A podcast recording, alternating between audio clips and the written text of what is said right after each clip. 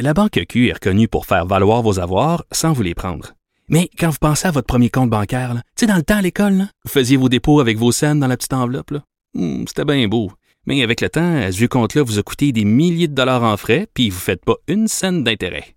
Avec la Banque Q, vous obtenez des intérêts élevés et aucun frais sur vos services bancaires courants. Autrement dit, ça fait pas mal plus de scènes dans votre enveloppe, ça. Banque Q. Faites valoir vos avoirs. Visitez banqueq.ca pour en savoir plus.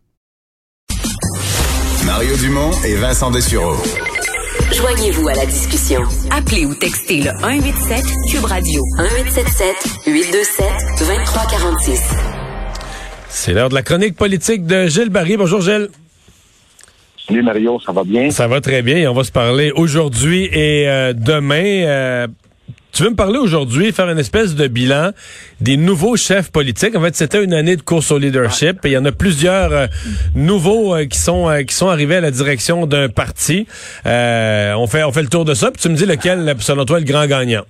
Ben, il y a, y, a, y, a, y a les nouveaux, puis il y a ceux qui sont là aussi. Je veux, je veux faire un, un, décompte pour ceux qui, qui doivent être les, les grands pour moi, se sont distingués cette année. Alors, dans les nouveautés, il y en a eu beaucoup. Madame Andelade, chef du Parti libéral du Québec, Monsieur O'Toole à la tête du Parti conservateur euh, fédéral, Monsieur Saint-Pierre Plamondon à la tête du Parti québécois et Madame Anami Paul euh, à la tête du Parti vert.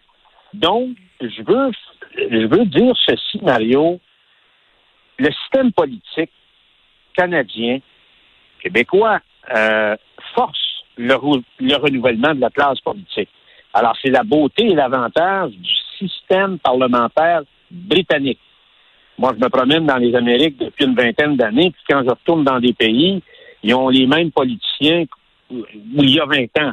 Ah, ça change pas. C'est un des, grands problèmes de la proportionnelle. Alors, moi, je pense qu'on doit tirer leçon de, du système britannique que nous avons, qui est un avantage, et qui permet et qui force le renouvellement de la place politique, autant à Québec qu'à Ottawa. Parce que les, parce que les partis politiques, les partis politiques, lorsqu'ils sont défaits, doivent se questionner. Est-ce que notre chef est encore la personne de la situation? Est-ce que, et même des fois, le chef lui-même se questionne à dire, est-ce que le parti va vouloir me garder? Donc, euh, ça amène un roulement, là, des, des visages. C'est très sain pour la démocratie. C'est très, très sain aussi pour renouveler les idées. C'est très simple pour renouveler la classe politique et je pense que ça permet d'offrir un éventail de renouvellement dans tous les partis auprès du citoyen électeur. Alors, naturellement, je ne pourrais pas faire autrement que consacrer euh, le politicien de l'année, euh, François Legault. Et ça tombait pile le matin quand je, naturellement, quand j'ai ouvert le journal de Montréal et euh, on regarde son taux de satisfaction en pleine crise qui, je le répète, Mario, c'est la pire crise que le Québec a connue depuis euh, la Seconde Guerre mondiale. L'humanité, c'est la même chose, une crise sociale, une crise sanitaire, une crise économique. Et l'adhésion de la population du Québec ne s'est pas démentie euh, envers son premier ministre. Alors, s'il y avait une élection demain matin au Québec, là, euh, ça serait autour parce que c'est très collé au résultat euh, du sondage de Léger-Léger d'octobre, il se ramasserait entre 95 et 100 députés. Alors, ah oui, toi, tu penses qu'il y en aurait tant que ça, et ça, c'est une moyenne razzia. Une razzia qu'on n'a pas vue, qu'on n'a pas vue depuis quasiment Robert Bourassa. Euh... Monsieur Bourassa. Monsieur Bourassa, exactement. Mais ça, c'est un c'est un problème. C'est une belle c'est une belle victoire pour la soirée, mais ensuite, gérer tout ça, c'est compliqué. Alors, euh, il, il, carbure énormément sur les, euh, chez les francophones, Mario, euh, tout azimut. Il est en, puis l'autre affaire, c'est qu'il est en symbiose avec la population du Québec. C'est sûr qu'il a la chance de faire des conférences de presse à toutes les semaines, mais il a réussi à établir une relation vraiment complice avec la population du Québec, et ça, ça, ça l'avantage énormément. Donc, pour moi, et de loin, euh, François Legault, qui n'a pas eu quand même l'année facile. Mario, tu l'as répété souvent, il n'est pas venu en politique pour, euh, pour fermer des entreprises. Euh, il est venu ici pour faire croître la richesse des Québécois, pour s'occuper du développement économique, pour créer de la richesse, puis la répartir, mais certainement pas pour faire ce qu'il a fait cette année. Donc, c'est sûr que c'est très difficile, c'est très exigeant et c'est très dur aussi humainement sur le plan de sa santé, sur le plan personnel. Euh, c'est un défi qui est pas facile. Alors, mais je pense qu'il le fait avec, euh, on peut lui donner toute notre estime. Puis je pense que les Québécois sont chanceux de l'avoir. Ma deuxième place va, Mario, à tous les députés à l'Assemblée nationale. J'ai essayé de voir et j'ai trouvé, Mario, que malgré, bon, c'est sûr qu'il y, a toujours de la partisanerie, mais je pense que dans l'ensemble, si on, on, prend un recul, on fait un regard objectif, je pense que la patrie a été servie avant les intérêts du parti.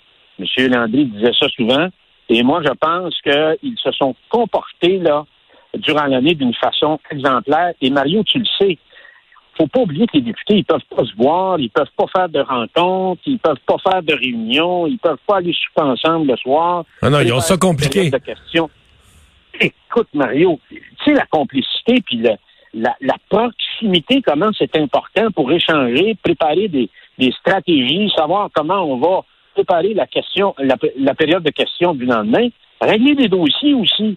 Euh, tu le sais, Mario, la période de questions à l'Assemblée nationale, c'est un moment privilégié tu pouvais attraper un ministre et régler des affaires pour ton comté et ta région. Dix minutes, minutes avant la période de questions, il se fait des affaires des fois plus importantes que dans la période de questions.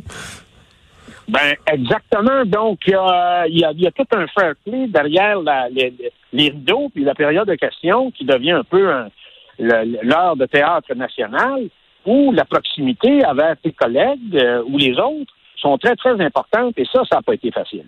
Je te dirais Mario aussi si tu le permets je te dirais la plus belle carte de Noël que vont recevoir les Québécois, et ça, c'est assez unique. J'ai pas vu ça, moi, de mon vivant, euh, de mon vivant, là, et toi aussi, probablement.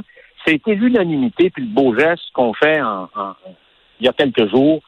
Tous les premiers ministres vivants du Québec, de tous les partis politiques, pour signer une lettre commune, pour appuyer naturellement euh, un appui euh, sans équivoque à la loi 101 et la démarche que va entreprendre le gouvernement de façon à envoyer un signal très clair. Et je pense que ça va être un, ça conjugue un angle de tir, en tout cas de grande portée, pour les semaines et les mois qui s'en viennent sur cette question-là. Je ne sais pas ce que tu en penses.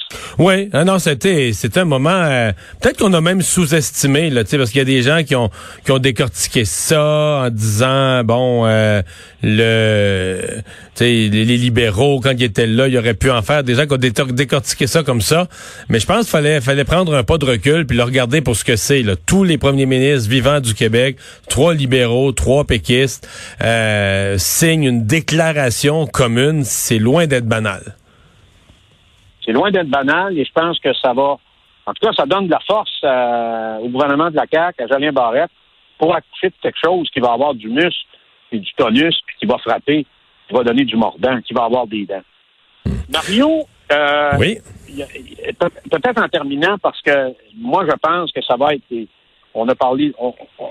L'année 2021 ne sera pas facile. La pandémie n'est pas finie. Je pense que ça va s'éterniser dans l'année. Euh, et il y a probablement une autre maladie là, qui frappe euh, les Québécois, c'est tu me déplais, je te supprime. Et on l'a vu dans les derniers mois.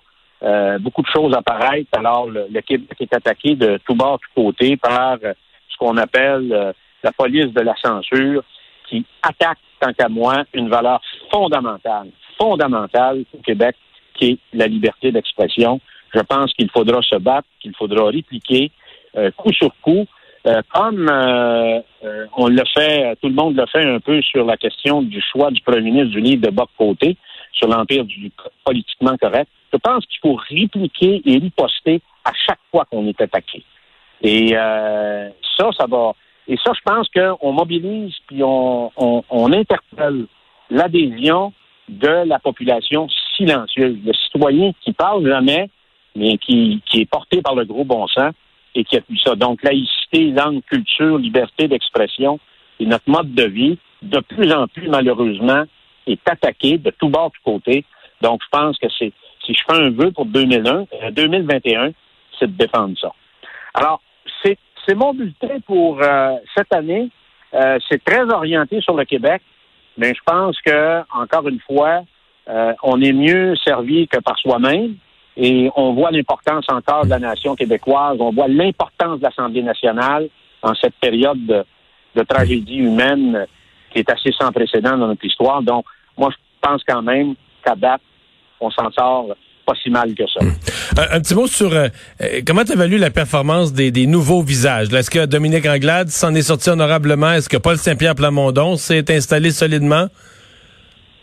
Ben, moi, M. Plamondon, euh, si, si t'es pas en chambre, il y a comme un problème. Et ça, je pense que les lecteurs, là, on peut faire les, les calculs puis les astuces qu'on voudra.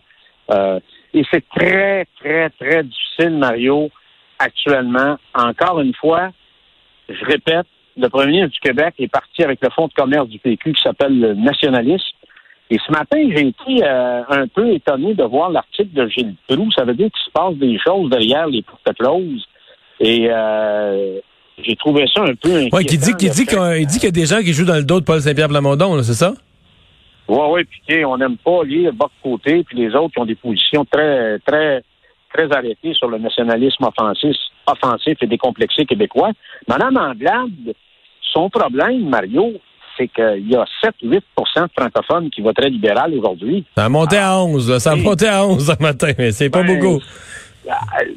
T'as monté à 11, mais à 11, là, tu vas pas chercher grand comté en dehors de... Non, elle reste, elle reste, elle reste coincée où est dans les côtés de Montréal, où ce qu'elle est présentement.